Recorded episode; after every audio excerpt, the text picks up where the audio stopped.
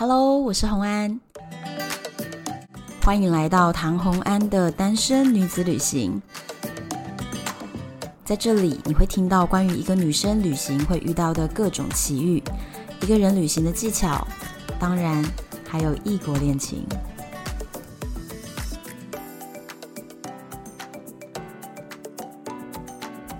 欢迎收听第零集的节目。今天在这一集 Podcast 里面呢，要跟大家介绍一下这个节目大概会听到什么样的内容，还有我要分享什么东西给大家。首先呢，就会先讲到大家对我的两个强烈的印象，一个就是呢，赌场算牌被列黑名单的女赌神，对吗？我不确定你们知不知道这件事情哦，因为呢。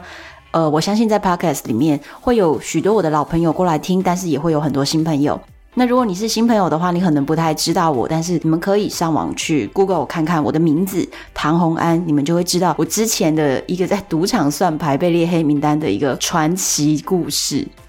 后来在我列赌场黑名单之后，我还是持续的旅行嘛，那我身上就有第二个标签出现喽，就是呢，外传我在每个国家都有。异国男友这件事情啊，真的就是个误传。我确实是有异国男友，但是呢，没有到每个国家，好不好？没有那么夸张。我交的男朋友确实是比较特别，不是大家所熟知的一些英美这些国家。我的异国男友呢，一个是俄罗斯人，就是战斗民族；那另外一个呢是古巴。古巴这个很酷吧？我自己也觉得哇。怎么交男友交到古巴来了？所以当时也是让我非常的辛苦，因为每次飞到中南美去找他，都要飞三十五个小时单程，真的好辛苦。那所以在这些异国恋情上面，就会被身边的朋友啦，或者是我的粉丝啦，都觉得哦，你很夸张诶。那再来是比如说，我到很多国家都会有非常多的艳遇，可能是因为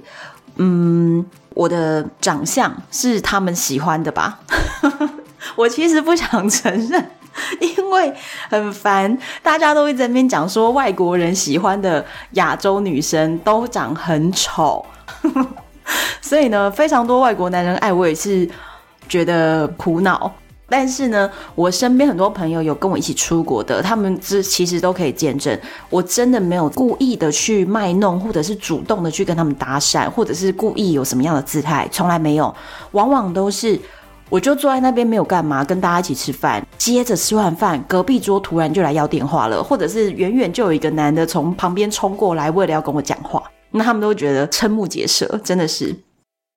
好，这个就是关于异国男友部分。那关于异国恋情部分，由于、啊、跟很多特殊国家人交往，没有很多两位，然后 再加上摩洛哥也有一个非常爱慕我的男人，这样，所以呢，在这些特殊的国家里面，我就会因为了他们而了解到好多好多不一样的文化、不一样的背景跟不一样的故事。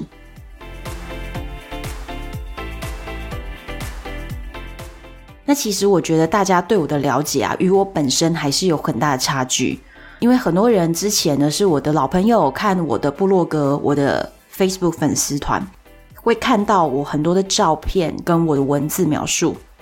以往的我，过去的可能十年吧，我在描述一些地点的时候，我其实尽可能的比较像一个不粘锅，就是尽可能去描述这个地方的好或者是感受。但是尽量的正面一点，我不太想要在网络上去写一些很批评或者是我认为负面的东西。那我个人的观点是比较微弱的，那这个是我之前的刻意为之，就是我不太展现我自己比较强烈的性格。照片当然是美美的啊，文字也都是修饰过的啊，所以我自己感觉到呢，我在部落格文章里面所呈现的样子，其实。很多朋友在听我现场演讲之后，发现，哈，原来你是这样的人。他们觉得看到我本人之后，我本人的样子与他们去想象到的，看到我的照片、文字之后想象的样子，其实是不一样的，而且差距很大。然后很多人都以为我是因为家里很有钱，所以整天在外面旅行流浪，整天到处玩，然后不用工作。诶，事实真的不是这样诶。所以呢，这就是为什么我要开设这一个 podcast 频道，就是要让更多的老朋友可以更了解我。那我也希望有很多的新朋友可以从这个频道里面认识我这个人，我的人生经历还有我的旅行故事。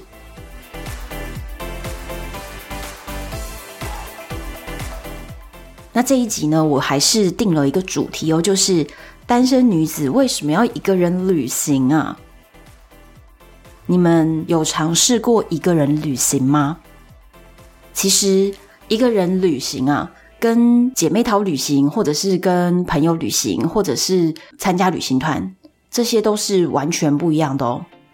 一个人旅行要面对的是一个全方位的一个状态。之前不是有一个网络上很有趣的表格，它上面写说，你能够一个人做什么事情？好像最简单的吧，比如说一个人喝咖啡啊，一个人看电影啊，可能就已经是中间的等级了，中间的难度。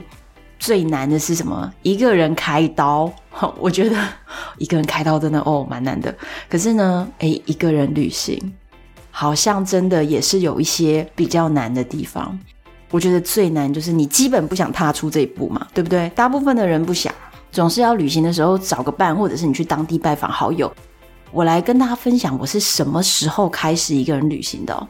其实一直在二零一二年前，我没有一个人旅行过。那个时候我都已经开始出旅游书喽。但是我的每一次旅行都是有旅伴的。有的时候我想要自己一个人去旅行，但是比如说我妹妹加入、同学加入之类的。那再来是与家人一起旅行啊等等。我虽然呢不跟团，我都是自助，但是基本上都是有旅伴的，而且很习惯嘛。你想去哪里，就问一下朋友说：“哎，你要不要加入啊？要不要一起去哪边哪边？”然后哦，我在那一两年吧，很多的访问，如果我来采访我，问到一个问题说：“哎，那你有没有一个人旅行的经验？”我就说没没有哎。那个时候我就在想说：“糟糕，身为一个旅游作家，我居然没有一个人旅行的经验。”这样我能聊的素材是不是太少了？感觉有点丢脸，所以我当下就许了一个愿望，真希望之后能够有机会一个人旅行。我跟你们说，愿望不要乱许，因为它真的会实现。我那个时候那一年哦，规划了去京都赏枫，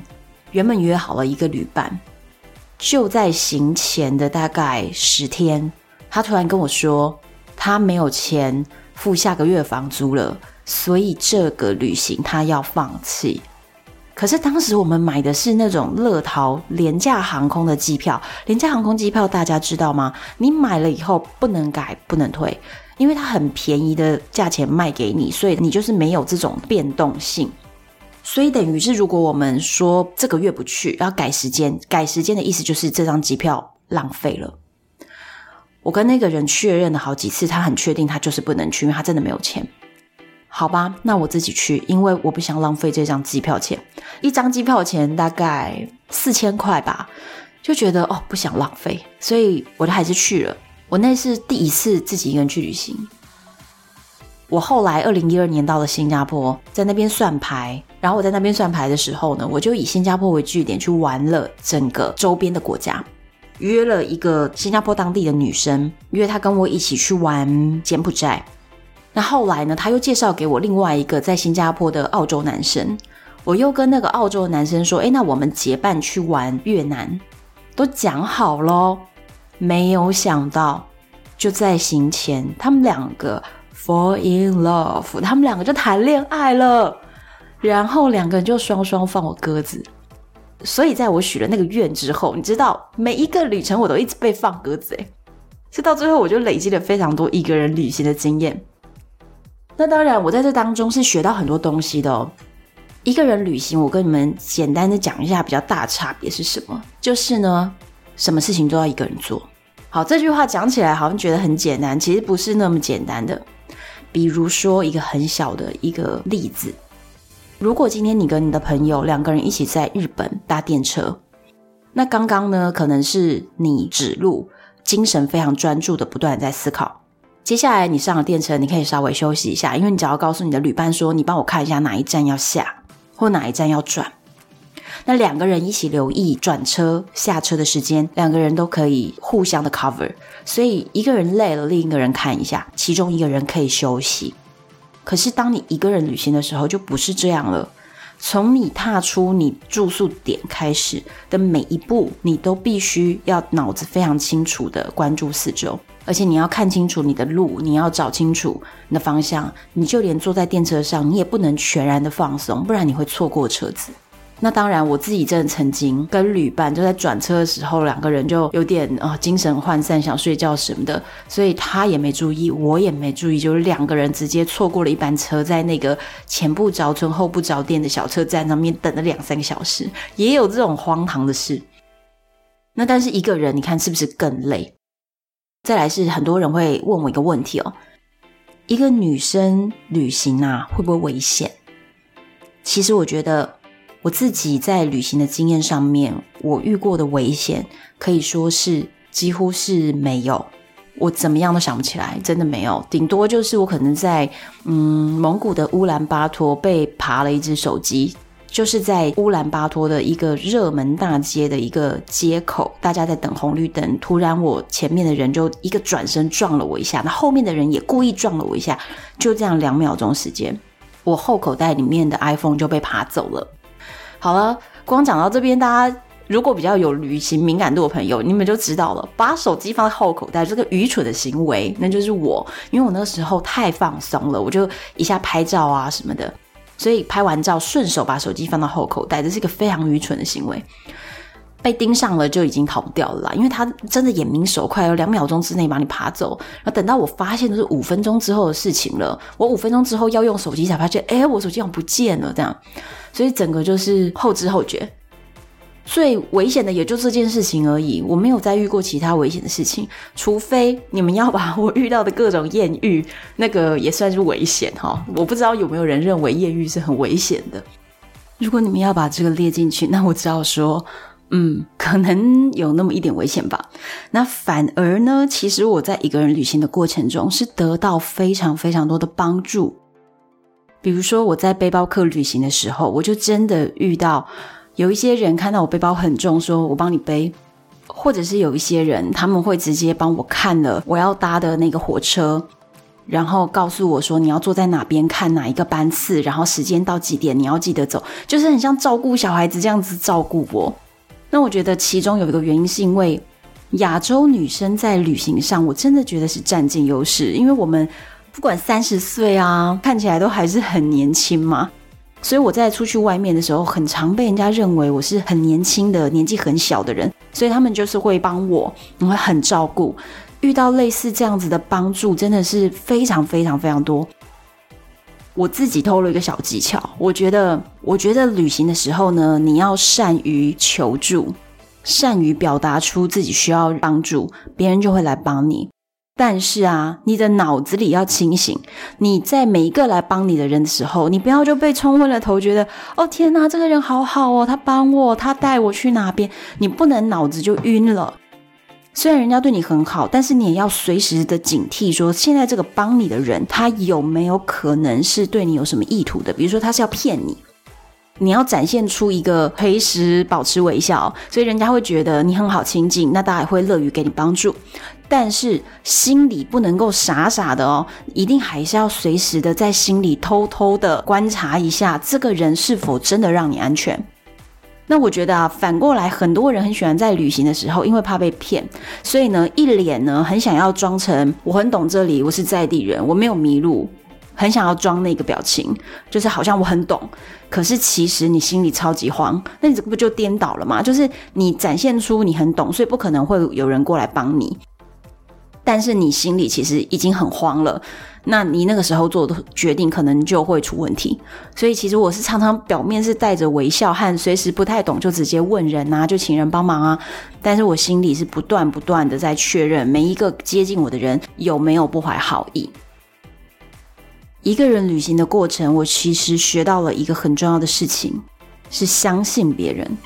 很多时候，有人以为说旅行的时候要学着怎么样防着别人，其实完全相反。你应该要学习着如何去相信别人，尽可能的跟别人多交流、多接触，在安全的范围内多多接触一些人，会得到很多很多不同的收获。我觉得试着去相信别人，是我在一个人旅行的时候学到的一件很棒的事情。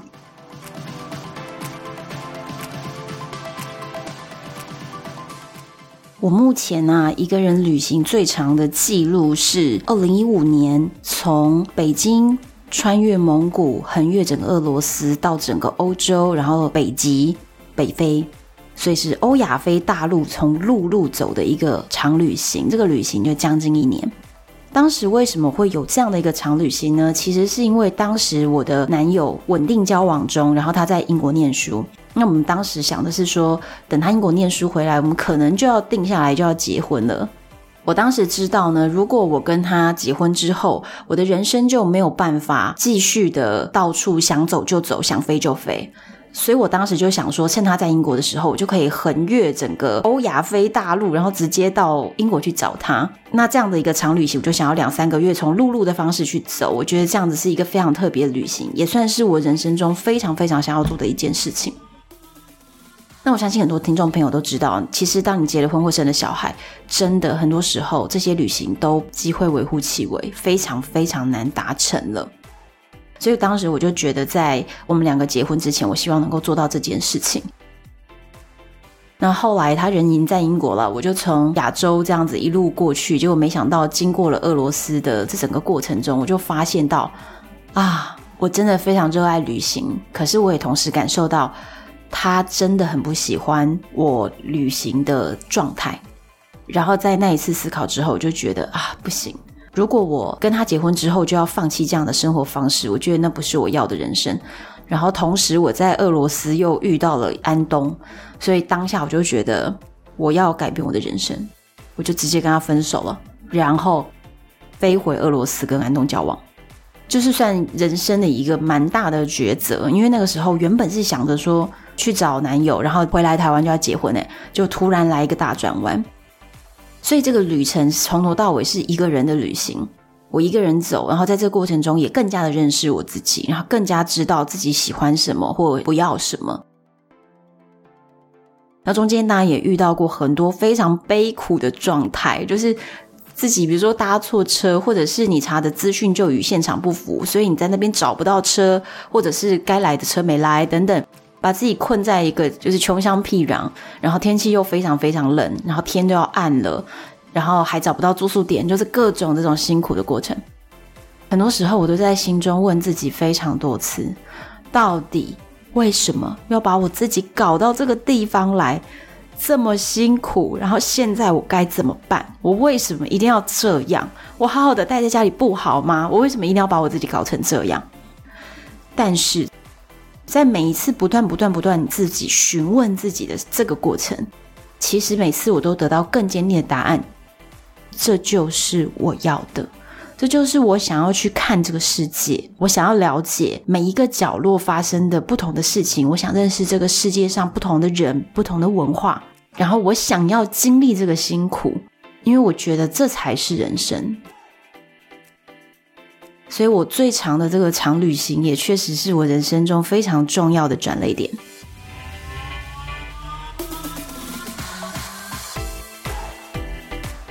那再来，刚刚有提到啊，就是我的艳遇真的非常多嘛。所以这个节目里面呢，会聊到蛮多的我的艳遇的故事。为什么？因为这个是之前已经在我的 Facebook 粉专跟大家票选，那大家选出来说非常想要听艳遇故事，所以我们会有一条线是在讲这个。那但是没有很多集，好不好？因为你们也知道，我真的没有那么多国外的男友可以讲，有几集可以跟大家分享这故事。那当然啦，旅游啊，或者是文化啦，或者在国外遇到有趣的事情啊，这些都会陆续讲进去。那但是我会分一个前后啊，所以前面会有一条线是在讲呃异国艳遇系列。那但是呢，同时还有另外一条线，也就是我刚刚在一开始有跟大家讲到的，就是我的另一个标签嘛，就是赌后嘛，女赌神嘛，我的算牌故事也是会是在这里面要讲的一个故事，就叫做赌场黑名单系列。那我这个赌场黑名单系列，其实就是会依据着我之前从二零一二年参加赌场算牌团队的一个经验写出来的一本书，叫做《我的决胜二十一点》。那这本书里面呢，总共有十四万字，所以我会比较详尽的分成非常多集，跟大家详尽的把这本书讲完。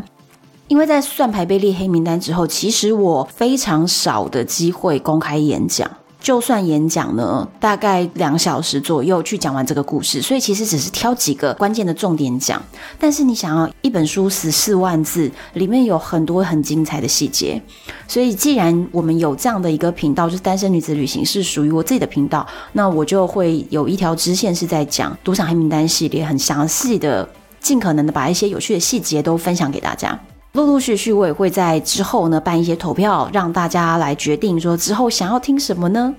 如果你们有想听的主题，都可以直接到我的唐红安粉丝专页，或者是唐红安的 IG 留言来给我，我都会亲自回复。今天的节目就先介绍到这边喽，谢谢你收听《单身女子旅行》，希望在之后的每一集也都能够让你们非常喜欢。我是洪安，拜拜。